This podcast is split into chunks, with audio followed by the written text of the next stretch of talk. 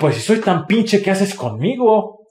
O sea, si soy tan pinche maleducado, si soy tan pinche culero, si soy tan, pinche feo, si soy tan pinche huevón, ¿qué haces conmigo?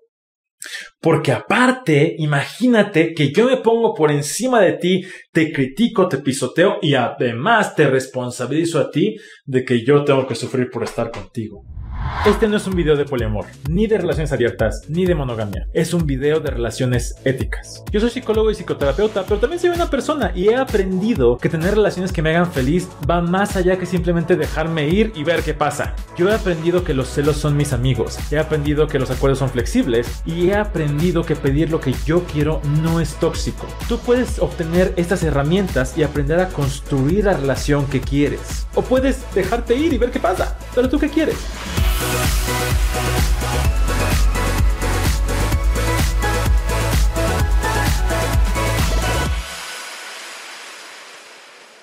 La comunicación es lo más importante para que una relación funcione, pero cuando le comunico a mi pareja lo que me molesta, se enoja, se pone a la defensiva, las cosas se escalan, nos peleamos, todo sale peor, entonces no es mejor que me quede callado y que todo esté bien. ¿Cómo le hago para que esto no escale y no se ponga peor?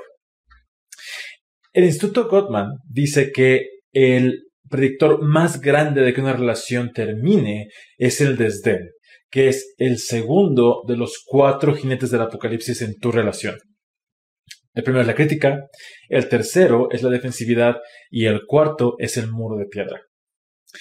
Según el Instituto Gottman, ellos dicen que pueden predecir con un 90% de efectividad que tu relación va a terminar si alguno de estos cuatro está presente, especialmente el segundo, y no hay un cambio. ¿Esto quiere decir que ya valió todo? No, afortunadamente cada uno de estos jinetes del apocalipsis tiene un antídoto. En el live de hoy voy a platicarte acerca de cómo se ven estos cuatro jinetes en una relación, particularmente en una relación de pareja, independientemente de que sea monógama o no monógama. Y después te voy a platicar cómo está cada uno de los antídotos, cómo se ve, cómo aplicarlo y qué hacer cuando parece que todo está perdido. Entonces, el primer jinete del apocalipsis se ve así, como cuando llegas con tu pareja y le dices, Ay, pero qué pinche puerco, no has lavado los pinches trastes. Bueno, pues es que, o sea, no puede ser, está súper sucio, porque eres tan sucio, porque eres tan puerco. O, ay, ya son las 10 de la mañana, no seas huevón, o sea, ya párate. Es, o sea, sí es sábado o sí, pero ya, o sea, es que eres muy huevón. Todo eso se escucha, o sea, cuando lo digo así, claramente dicen, ay, obviamente vamos a empezar a pelear porque me está hablando feo. Pero la cosa es no hablar no es que me estés hablando feo, es que me estás criticando. Aquí un pequeño paréntesis. ¿Qué es una crítica en este contexto? Es perfectamente válido que a mí no me guste algo que haces tú y yo lo puedo expresar de una forma no violenta. La cosa está en que la crítica no estoy diciéndote que no me gusta lo que haces tú, sino que te estoy diciendo que tú estás mal, que tú eres un huevón, que tú eres un irresponsable, que tú eres un todo y literalmente te estoy atacando. No estoy hablando de esto que me molesta, sino que te estoy atacando a ti como persona. Por eso, cuando me lo dicen, yo reacciono y me pongo a la defensiva porque estoy siendo atacado.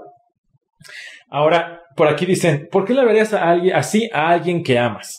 No solamente, o sea, entiendo, yo estoy ahorita exagerándolo muchísimo y poniendo un ejemplo que es claramente conflictivo, donde llego y te insulto porque te digo que eres un huevón. Pero, pero, ¿qué tal que eh, llego contigo o llego con mi pareja o con mi vínculo o con quien sea, porque realmente, aparte, los, estos gentes no solamente aplican para relaciones románticas, aplican para cualquier tipo de relación. Pero es el hecho de decir, por ejemplo, este, es que siempre, es que siempre llegas tarde, o sea, siempre llegas tarde a nuestras citas, eres muy irresponsable conmigo, no entiendo por qué no te, por qué no te importo, por qué eres tan desinteresado en las cosas que son importantes. Otra vez, es hacer este ataque hacia ti. Lo que sucede aquí es que me estoy enfocando en ti como persona y te estoy calificando como alguien desagradable o alguien que está mal por ser. Esto inmediatamente va a generar un conflicto, va a hacer que me enoje, que te enojes y, sobre todo si no tenemos esta, esta tendencia o este hábito de pensar que estamos haciendo como estamos diciendo, puede que ni siquiera nos demos cuenta de por qué nos estamos enojando. Al principio de una relación es probable que esto no suceda y no sé si a ustedes les pasa, pero cuando yo estoy en ENR, cuando estoy enamorado, empiezo con que, ay, todo está bien, ay, todo es feliz, ay, sí, pues qué bonito, ay, sí, me, me dijiste menso, qué chistoso, ay, sí, pues, ay, es que qué bonito roncas, ay, es que qué bonito que dejaste tu casetín en, en, en, la cocina, ay, qué, qué, qué cute. Y puedo empezar como a dejar pasar muchas cosas que puede que me molesten Aquí la cosa está en que si yo no estoy acostumbrado a poder hablar de esto que me molesta, puede que uno o lo escondo y me lo aguanto hasta el día que es demasiado y lo vomito en forma de ataque, o simplemente me siento siempre ignorado, me siento siempre incómodo. Este primer jinete es de los primeros que yo tiendo a atender en terapia, en asesorías, en talleres, porque la solución puede ser muy simple, aunque tal vez no es sencilla. El antídoto a la crítica, para que yo pueda seguirte expresando lo que no me gusta, para poder encontrar algo que estemos cómodos, cómodas, cómodos, todos, todos, todas, todes, es hablar desde mí. Y aquí, para las personas que han estado en los talleres, para las personas que han tomado este, eh, terapia conmigo o este, asesorías conmigo, les va a sonar súper eh, familiar esto, que es, yo utilizo mucho este dedito, este, no el otro, el otro, que a mí me ayuda mucho para poder asegurarme de que no te estoy criticando, sino de que te estoy hablando desde mí. Entonces, si veo el pinche casetino otra vez en la estufa, puedo decir, oye, oye mi amor, es que me desagrada, me siento incómodo, no me gusta ver ese castillo en la, estufa. A mí no me gusta. Yo no, o sea, me, pone de malas, me frustra, me enoja, me encabrona, me emputa. Todas esas cosas son perfectamente válidas porque son cosas que me están pasando a mí. Y te lo estoy expresando como un, a mí me molesta que esté pasando esto. Cuando lo hago de esta forma, no te estoy diciendo que tú estás mal y estoy hablando del comportamiento en sí. Aquí particularmente con el jinete de la crítica, algo que yo incluyo muchísimo es tener mucho cuidado con lo que yo llamo los hoyos negros de la comunicación. Cuando surgen cualquiera de estos hoyos negros de la comunicación, voy a hablar de los cuatro primeros, la, la, discusión va a escalar y nos vamos a ir a un lugar que ni siquiera sabemos a dónde va a terminar, que son siempre todo, nada y nunca. No importa si es siempre, no importa si es nunca, no importa si es todo, no importa si es nada. Porque para empezar, si yo llego contigo y te digo, ay, es que siempre dejas el pinche calcetín en la estufa, uno, seguramente no es cierto. Dos, no importa, porque si yo te digo, no, hace una semana no lo dejé ahí, te vas a encabronar más. Porque la bronca no es que siempre está el calcetín en la estufa, es que en este momento yo estoy molesto porque está el calcetín en la estufa. Y eso es lo que hay que atender. Ahora, nuevamente, es poder expresar desde mí y poder hacer una petición clara y específica. Me molesta en este momento ver el calcetín en la estufa. Quiero que lo quites. Por favor. Gracias. Por aquí dicen, eso es verdad, la crítica me hace sentir culpable, lo cual no tiene sentido. Y aquí hay una gran diferencia, y esto sí tiene mucho que ver con, con, la crítica y la culpa. Una cosa es que sí seas responsable porque tú pusiste calcetín en la estufa, que no sé si es un ejemplo absurdo o si a alguien le haya tocado ver un calcetín en la estufa, pero a mí sí, este, o sea, si eres responsable, pero no eres culpable. Y si yo te culpo y te ataco, pues no vamos a llegar a ningún lado. Por aquí dicen, me pasó con eso de que mi pareja se tarda chingos en levantar en la cama en las mañanas. Y es perfectamente válido que te moleste, es perfectamente válido que tú no estés cómoda con eso, es perfectamente válido que tú quieras que sea otra cosa. Aquí la cosa es poder ir desde ahí, desde yo quiero, para mí es importante. De alguna forma, no sé si a ustedes les pasó, pero al menos en como yo fui criado, en como yo fui creciendo, para a mí siempre me... Ahí está, ahí está el hoyo, el hoyo en la comunicación, el hoyo negro en la comunicación. Pero a mí constantemente constantemente me exigían encontrar una buena razón para que me molestara lo que me molesta, para que sentir lo que siento. Y este constante era como este, esta constante lucha de tener, sentir que tengo que convencerte de que me siento mal para que sea válido que me sienta mal. Y entonces cuando yo crezco, siento que estoy todo el tiempo como en una evaluación. Entonces, ¿cómo te voy a convencer de que sí me encabrona y que es válido? Ay, no, es que a ver, ¿a quién le gustarían los castines en la estufa? ¿A quién le gusta? Pues igual a alguien le gusta, pero ¿sabes qué? No importa, porque lo que importa es que a mí no me gusta y que yo quiero tener lo que yo necesito. Entonces, aguas con esta, también la crítica se puede mucho a la generalización y a buscar justificar, hija, es que pues, por supuesto que claro que no importa. El antídoto aquí es poder hablar desde mí. segundo jinete. El segundo jinete, supuestamente, según el Instituto Goldman, no supuestamente, la verdad me hace mucho sentido, pero eh, el Instituto Goldman dice que la presencia y prevalencia o constancia del segundo jinete predice, es el más grande predictor de que tu relación va a valer madres. El segundo jinete se ve algo así. Ah, dejaste las, tras, la ropa en la lavadora otra vez. Pues sí. ¿Qué voy a esperar de ti? Todo lo que puedes hacer. Ni modo. Es tu educación. Te hubieran educado mejor, otra cosa sería. Exactamente, Carla. El segundo jinete del apocalipsis y el más culero es el desdén. El desdén es como la crítica, pero va más allá. No solamente te estoy criticando a ti porque por lo que eres, sino que me estoy posicionando yo en un lugar superior, moralmente superior que tú. Y te veo desde arriba y te digo, es que, o sea, yo sí, yo sí sé, tú no. Y para empezar, se genera una relación de poder donde yo estoy por encima de ti y yo pienso, o sea, y yo como persona que puedo estar abajo digo, pues si soy tan pinche, ¿qué haces conmigo? O sea, si soy tan pinche maleducado, si soy tan pinche culero, si soy tan, pinche feo, si soy tan pinche huevón, ¿qué haces conmigo? Porque aparte, imagínate que yo me pongo por encima de ti, te critico, te pisoteo y además te responsabilizo a ti de que yo tengo que sufrir por estar contigo. Y eso rompe una relación.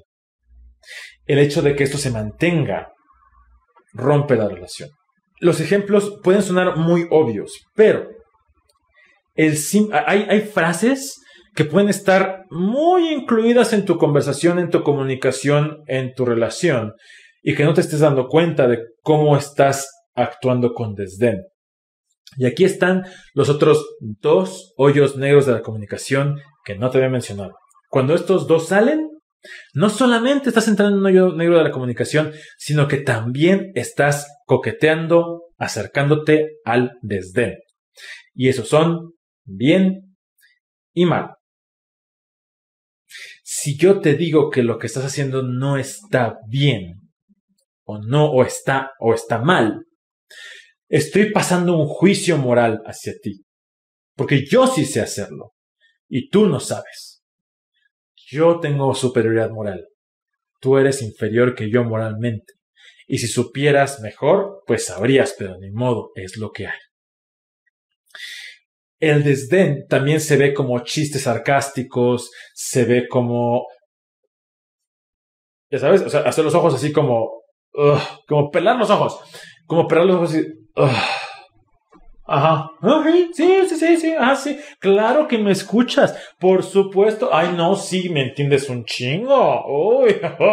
O sea, y es, son cosas que otra vez, no sé ustedes, pero en mi, en mi infancia, en mi historia, se han vuelto tan normalizados mi papá lo hacía muchísimo, ¿no? Mi papá es la estrella de... Sin mi papá esto no existiría. Porque él tenía esta idea de, es que yo sí sé y tú no sabes. Aquí hay de dos. Puede ser que dependiendo de cómo sea yo o quién sea yo, por ejemplo, yo, Jaime, dependiendo de con quién sea, puedo enchilarme y encabronarme y me pongo al tiro o me la creo. Y entonces puedo empezar a estar en una relación con alguien que se, que se siente superiormente moral a mí y me convence de que sí, yo estoy bien culero y yo soy bien pendejo y estoy bien pinche loco y soy un exagerado y un dramático. ¿Quién va a querer estar conmigo? ¿Por qué alguien querría andar conmigo? Qué bueno eres porque tú andas conmigo a pesar de que soy un desastre. Eso desgasta la relación, eso desgasta a una persona. ¿Cuál es el antídoto al desdén? Y el antídoto al desdén no solamente es el antídoto al desdén, ¿eh? o sea, algo que yo he encontrado con este antídoto de desdén es que me ha ayudado como antídoto a casi todos mis conflictos de relaciones románticas. El antídoto al desdén, y un antídoto que a mí me ha ayudado muchísimo en todas otras áreas de mi vida, es el poder crear y generar una cultura de apreciación y una cultura de apreciación y agradecimiento con mis vínculos.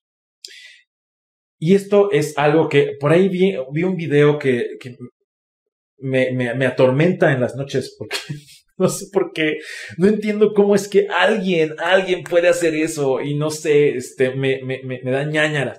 Pero alguien me mandó un video y me tallaron un video donde alguien decía que no debes agradecerle a tu pareja por cosas que debería hacer. Y eso se me hace, ah, no sé, me da como, porque es justamente este desdén. O sea, es promover el desdén de, pues es tu obligación, cabrón. O sea, aparte te tengo que, te tengo que apreciar por lo que haces. No mames. O sea, ¿por qué querías una relación así? Bueno, sí puedes tener una relación así.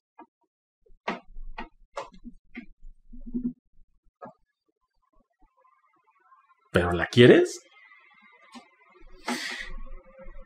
El antídoto, el poder crear esta cultura de apreciación. Exactamente. cultura de agradecimiento. En mis relaciones se ve de esta forma. Yo me aseguro de ser completa y absolutamente intencional en agradecer, apreciar, reconocer y validar a mis parejas, a mis vínculos, cada que puedo. Es una constante. Un día en, la vida romántica de Jaime se ve así. Mi amor, gracias por lavar los trastes. Gracias por sacar a los perros. Gracias por traer la comida. Me gusta mucho que me abraces. Gracias por abrazarme y decirme que me amas. Es muy importante para mí. Gracias por recordarme que soy importante para ti. Gracias por apapacharme. Gracias por darme un beso. Gracias por escucharme. Gracias por estar para mí. Y no solamente en mis vínculos románticos, en mis otros vínculos también, tanto amistosos como sexoafectivos. El hecho de decir gracias por estar para mí. Gracias por escucharme. Gracias por contestarme. Gracias por mandar un mensaje. Porque ¿saben qué? Yo quiero tener relaciones donde la norma sea que tú te sientas apreciado, apreciada, apreciada, agradecido, agradecide, que te sientas importante. Y yo quiero relaciones donde yo me sienta así. Porque el día que suceda algo que no me gusta, que me hace daño, que me duele, que me da tristeza, en mi cuenta bancaria emocional yo tengo un extra de ahorros de decir, sí me duele y sí quiero atenderlo. Y nuestra relación no es esto. Nuestra relación no son quejas diarias. Nuestra relación no son problemas todos los días. Nuestra relación es que me siento vinculado, validado, apreciado por ti y hoy me siento rechazado. Sí, quiero que me ayudes a sentirme no rechazado, sentirme aceptado y parte de ti. Y reconozco que existe todo esto. Entonces, esto no me gana. Porque algo que sí sucede es que en las relaciones está esa tendencia a señalar todo el tiempo todo lo que está mal. Y entonces, sí, tu relación está bien culera porque lo único que ves es lo culero. Y es como... Es, algo, que me, es algo que me pasa a mí en, en redes. Este, ejemplo me gusta porque es algo que yo he podido construir gracias a ustedes en mis redes, en mi comunidad. Y que yo, yo digo con mucho orgullo, ¿eh? o sea, yo cuando hablo con gente acerca de, de, de, esta comunidad, de, de, la comunidad en Facebook, de la gente, en general la gente que me sigue, es, y cuando la gente entra, cuando llega una, persona nueva a seguirme y que entra a los lives y que ve los comentarios y dicen, güey, no mames, qué chingón, sí, está bien chingón. O sea, la neta es que yo me meto y digo, no mames, qué chingón, puro amor, puro agradecimiento, pura validación, puro todo. De pronto surgirá alguien con desdén y me pega. Sí me pega. Porque yo soy suavecito. Afortunadamente, tengo 423 mil personas que me pueden demostrar aprecio, validación, agradecimiento. En redes. En mi vida tengo mucha gente que me lo puede demostrar. Y ese es el tipo de relaciones que yo quiero construir. Así yo combato el desdén. Al punto de que cuando yo veo o vivo desdén en otro lado, me hago para atrás muchísimo. Y es como de, wey, no, no, no, no entiendo, no, no, o sea, ¿qué está pasando? ¿Por qué está tan normalizado? Gracias por, gracias por qué bonitos, qué bonitos, qué bonitos comentarios. A hacer llorar. Este. Em, por aquí dicen. Patricia Yumbe, gracias por comprar insignias y apoyar este proyecto. A mí me ha pasado que si me dan las gracias por hacer algo que deba hacer, me hace sentir mal. Aunque sepa que no es así, se siente como si fuera sarcástico y es perfectamente válido. Eh, a mí me llegaba a pasar y para mí ha sido toda, todo una, una jornada el poder aprender a recibir agradecimiento y poder realmente creerte. Porque, como dije en algún live o en algún TikTok, o si no lo he subido, voy a subir un TikTok spoilers, donde hablo precisamente de esta idea de cómo yo estoy tan gaslighteado a que cuando me dicen gracias es sarcástico y viene un putazo, que cuando me dicen gracias es a ver a qué hora llega. Y precisamente por eso ha sido tan, tan esencial para mí el poder construir relaciones donde yo poco a poco voy como, ah, ah, ok, Uf, sí es en serio. Y este, este tercer antídoto, eh, que en mi caso yo no puedo darle la suficiente atención, o sea, es como quiero darle más y lo pido más y, lo hago más y me relaciono con personas que pueden construir esto conmigo. Eh, el cuarto, el tercer jinete. Apenas voy en el segundo. Ok, este, el tercer jinete. El tercer jinete es la defensividad. El tercer jinete generalmente es la respuesta a el jinete 1 y 2, a la crítica o al desdén. Entonces se ve de esta forma. Yo soy crítica o desdén y te digo, dejaste el casetín en la estufa otra vez. O sea, ¿por qué eres tan huevón y tan flojo y tan mal hecho? Tercer jinete. o sea, bueno, pero ¿y tú? O sea, esos son pantalones tuyos. O eres tan limpio, o eres perfecto. Pues tú no eres tan perfecto, ¿eh? Y entonces ahí empieza a escalar la discusión. Porque entonces yo voy a contestar algo como, pues sí, pero está más culero que lo dejes en la estufa. No, pero los pantalones son de hace dos días. Y pero es que entonces, y entonces ya empezamos a pelear a ver quién tiene la razón. Aquí un pequeño paréntesis que me importa mucho hacer es que algo que yo observo mucho en discusiones, particularmente en las mías, es que si alguien, alguien se siente, alguien está reaccionando con defensividad a la defensiva, es porque hubo un ataque. Es súper importante tomar en cuenta que no tengo que atacarte con, con, con, con, saña, con intención, con violencia, con intención de joderte para estarte atacando. Tal vez yo no siento que te estoy atacando por decirte que, que está mal que pongas la toalla en la cama cuando está mojada. Porque yo digo, es obvio. O sea, todo el mundo lo sabe es que tú estás pendejo y no lo sabes, pero no, te lo digo así. Es como no te lo digo así y yo te lo digo de una forma muy buena, entre comillas, y te digo, ay, mi amor, o sea, otra vez, otra vez dejaste la toalla en la cama, ya te dije que está mal. Ya te dije que está mal, ¿por qué no entiendes? No estoy atacando, ¿eh? O sea, estoy diciendo hechos. Cuando alguien se pone a la defensiva, a mí particularmente, Jaime, me gusta detener la conversación y decir quién, o sea, te, te, veo a la defensiva o te escucho a la defensiva, ¿te sientes atacado? Fíjate, no es un te estoy atacando, no, es un te sientes atacado. Sí, ok, ¿qué de lo que dije o qué, lo que, qué de lo que pasó te llevó a sentirte atacado? Porque no necesariamente te estoy jodiendo para que te, sientas atacado. El antídoto a la defensa, al ponerse a la defensiva, es la responsabilidad de todas las partes involucradas. Para poder atender el ponerse a la defensiva es necesario que las personas involucradas reconozcan su cachito de responsabilidad. Ejemplo. A mí, Jaime, el tercer jinete es el que más me mueve, es el que más trabajo me cuesta, porque yo me pongo a la defensiva.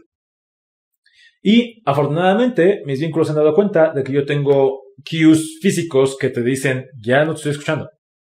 Hago esto. Mm. Mm. Sí, sí. Ya estoy a la defensiva tocando el muro de piedra, pero estoy a la defensiva. El antídoto es, ok, mi responsabilidad en este conflicto es esta.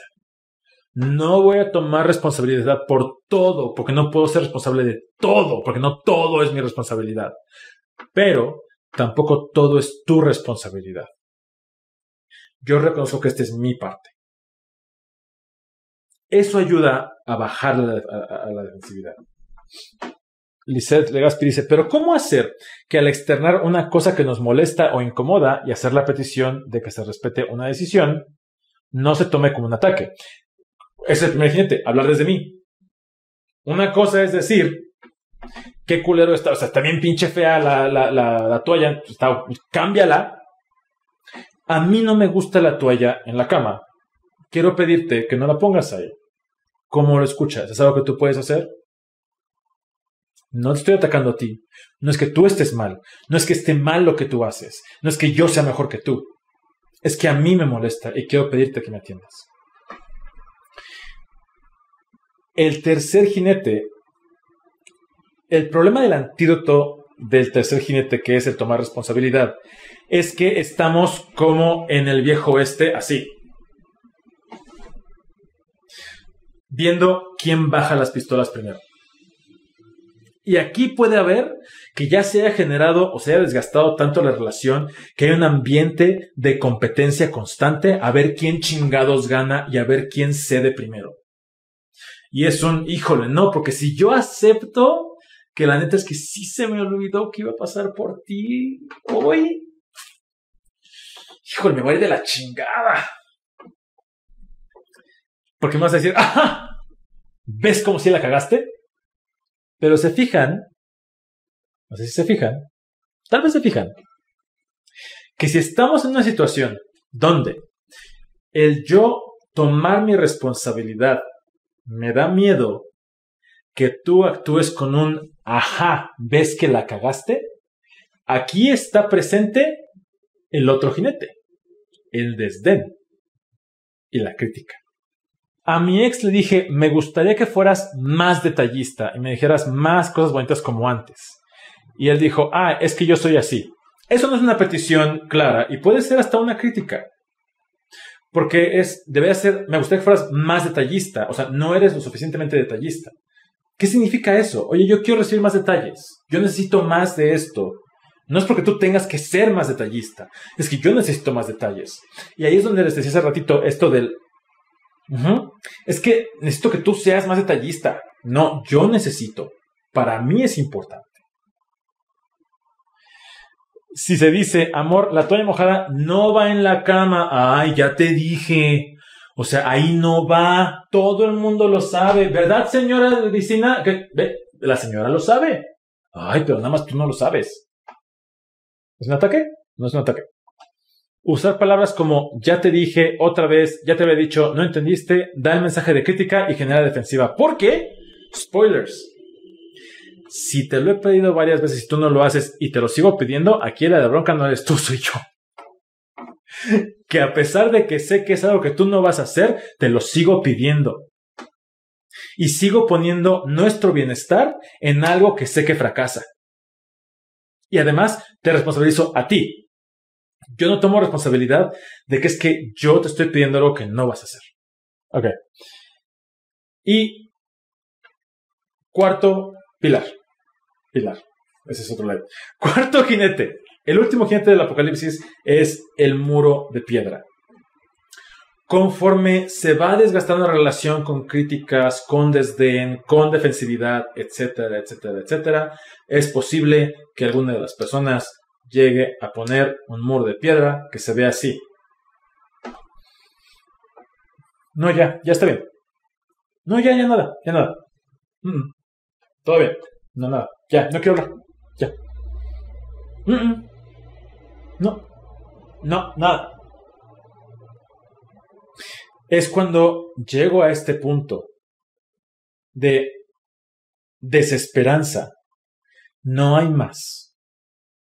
No puedo hablar contigo, no me siento escuchado, no te puedo escuchar, no nos entendemos, estoy sobrepasado. Algo que pasa con el muro de piedra, y aquí voy a necesitar un fact check porque no me acuerdo exactamente cuánto es, creo que es eh, eh puso en Multiamory un tip de que si tienes una madre de estas, este, y puedes checar que tus, eh, tus latidos, si superan los 100, creo que son 100, o 90, o 100, no, creo que son 100, en una discusión, ya no vas a escuchar, ya estás, tu, tu sistema está abrumado. Y es probable que se apague. Esta cantidad de estímulos, de conflicto, de dolor, de desesperación, abruma, me cierro. Para cuidarme, porque no puedo más. Esto se vuelve un jinete cuando es un me cierro y ya no regresamos a la conversación, ya no creo que se pueda, no creo que haya solución, mejor lo dejo ir y me voy yo con mi tristeza y se empieza a hacer un hábito en el que yo ya tiendo mejor a cerrarme y eventualmente ya ni siquiera te busco. El antídoto al muro de piedra es, en inglés es self-soothing, que es como el autocalmarme, el autorrapacharme, el autocuidarme. Y aquí el tip es, es totalmente fisiológico. Tu sistema requiere al menos 20 minutos para reiniciarse. Si te encuentras en una situación, una discusión con tu pareja, donde te das cuenta de que estás ya cerrado, cerrada, cerrada, ya no estás escuchando, estás, estás completamente abrumado, abrumada, y ya no, ya no puedes más, y lo notas, aprendes a cacharlo, es un detente, 20 minutos. Mínimo. 20 minutos en los que cada quien tiene su espacio 20 minutos en los que no te vas a ir a ver, ahora sí le voy a decir, hijo de la chingada, no vas a ir a rumiar, es un, en los 20 minutos, vete a armar un rompecabezas, vete a escuchar música, no nada vengativo, vete a tomar un té, vete a abrazar a un perro, este, un gato, vete a colorear, ve a que tu sistema se reinicie y regresa. No tal vez para, para poder resolver en ese momento, pero al menos para poder reconectar. Ese es el antídoto al muro de piedra. Porque sí, necesito cuidarme. Y sí, estoy abrumado. Y sí, todo este desmadre que me está pasando es más que yo.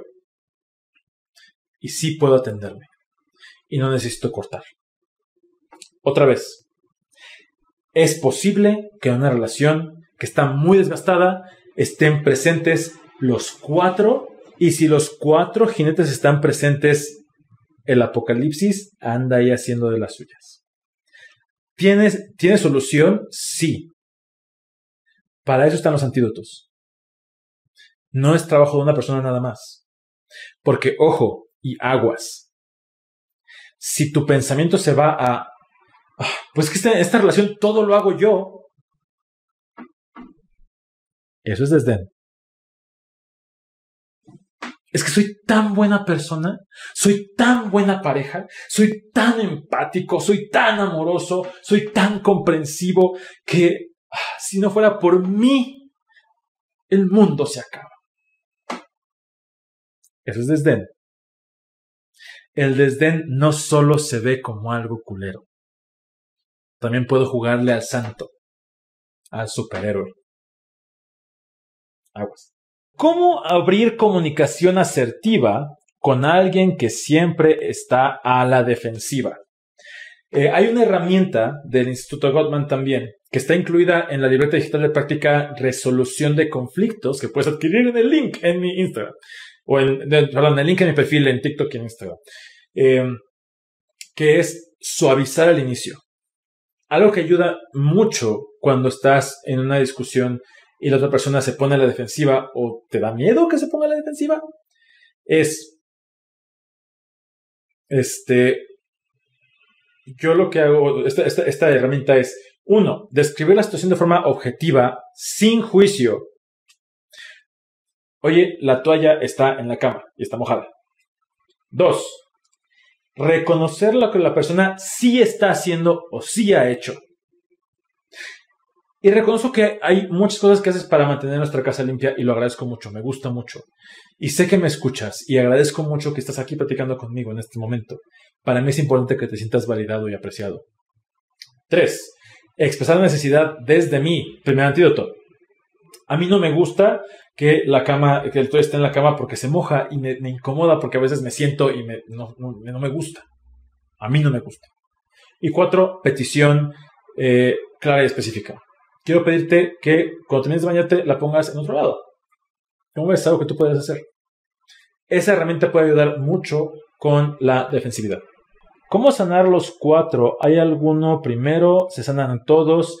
Es a ver cuál está más presente, definitivamente. Es, eh, pero en mi caso, Jaime, lo que yo tiendo a hacer es yo aplico los cuatro antídotos por igual. O sea, yo agarré los antídotos, los hice parte de mi vida. Este, vamos a ver. Tips para responder a algo que me hiere sin ponerme a la defensiva. Lo mismo que el primer antídoto, es el decir, me siento herido por esto. Porque, por ejemplo, e, este ejemplo lo pongo mucho porque no sé por qué está tan normalizado, tan, tan, tan normalizado que la gente se insulte cuando son amigos. No, no sé. Este, pero hay gente que me manda mensaje y me dice, ay, sí, este, yo digo algo y me dice, ay, qué menso eres. Entonces, para mí es importante hablar desde mí y decir, no decirle, ay, oye, qué pinche violento eres, ¿por qué no sabes comunicar? No, es, oye, a mí no me gusta que me digas menso. Me siento, me siento insultado. Ay, no te estoy insultando. No, no, no te estoy diciendo que tú me estés insultando. No estoy diciendo que tú estés mal. Te estoy diciendo que yo me siento insultado. Aquí el reto para mí ha sido poder validar que lo que yo siento es suficiente. Y no tengo que convencerte de que así es. ¿Cómo se puede hacer para tomar la crítica de buena manera aceptándola? Es que otra vez, aquí hay una gran diferencia. O sea, la cosa es uno, poder... Ok, a ver, si me estás criticando tú y yo quiero hacer algo al respecto, puedo, uno, separar mi ser de mi acción. No somos lo mismo. O sea, yo no soy mi forma de hablar. Yo no soy mi bigote. Yo no soy, o sea, es parte de quien soy, sí. Yo no soy mis ademanes. Yo no soy, no sé. Y el poder diferenciarlo y que tú me digas, ay, es que tu bigote está bien pinche culero. Y así de, mm, ok. Entiendo que no te gusta mi bigote. Y es perfectamente válido que no te guste mi bigote. ¿Vieron lo que hice? Tomé esta crítica y la separé de quién soy. Y la tomé desde ti. Es como aplicarte el antídoto, de cierta forma. Escucharlo desde ti. Ahora, esto yo lo hago con personas con quienes no me interesa relacionarme. O sea, si no te conozco y me dices, ay, tu bigote está bien culero, y yo quiero no tomarlo, no, que no me, o sea, no quiero acabarme con eso, lo tomo desde ti. Ah, no te gusta mi bigote, chingón. Padre, me tiene que gustar. Pero si es alguien con quien me relaciono de forma muy íntima, como un vínculo, como un amigo, como un familiar, ahí sí puedo decir, oye, escucho que no te gusta mi bigote. Cuando me lo dices que está culero, sí me siento mal. Es perfectamente válido que no te guste mi bigote. Quiero pedirte que me lo digas desde ti, no haciendo un juicio. Aquí es donde de pronto me dicen, ay Jaime, pero pues la gente va a decir, ay, me vale verga.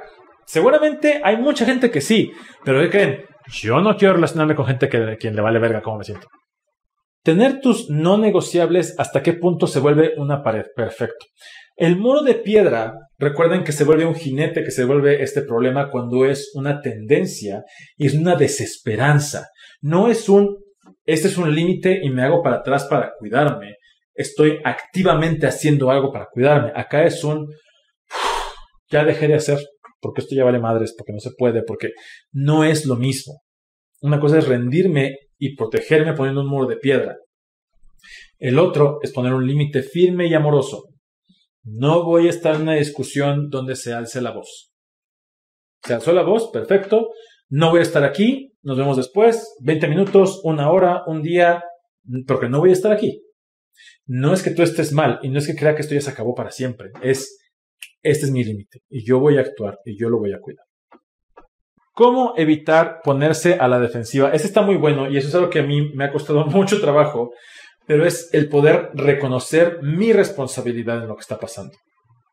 Y decir, ok, sí, sí hice esto, tienes toda la razón, yo no te pedí lo que necesitaba, sí, sí es cierto, yo no hice esto, pero no todo es mi culpa.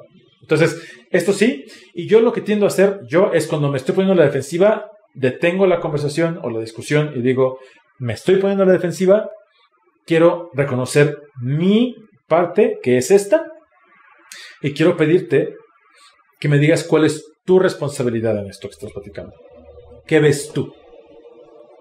Necesito que lo reconozcas para poder sentir que no todo es mi culpa y saber que no necesito estarme defendiendo de los madrazos, porque no estamos así. No somos, no somos yo contra ti y tú contra mí. Somos tú y yo contra esto. Entonces, yo puse esta parte del desmadre. O sea, sí, el calcetín es mío. Sí, el pantalón es tuyo. Perfecto, vamos a hablar de esto.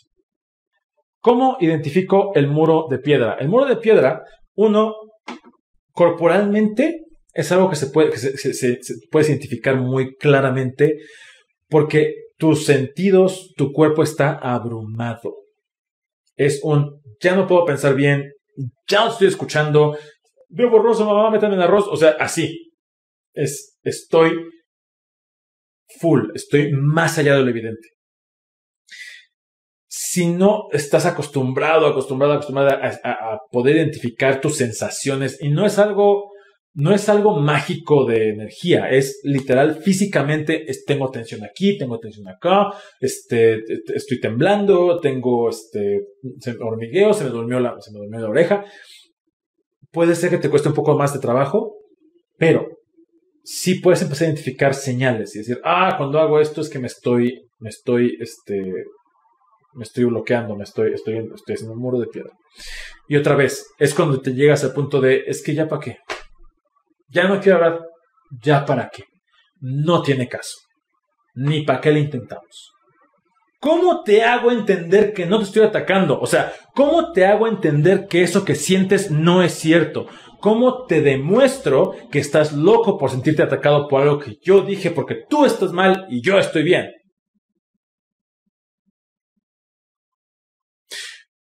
Yo no busco hacerle entender nada a nadie y sobre todo definitivamente nunca voy a hacerte entender que no es un ataque. Lo que yo voy a hacer es, te voy a preguntar, ¿qué de lo que estoy haciendo te hace sentirte atacado? Porque quiero entenderlo. Porque quiero refrasearlo de una forma que no te detone. Quiero entender y conocer tus detonantes para poder cuidarte para poder comunicarme contigo. Por ejemplo, un detonante mío, claro y específico, eh, con quien sea, si tú me dices, ay Jaime, es que la realidad no, hasta se me pinches agarra la garganta.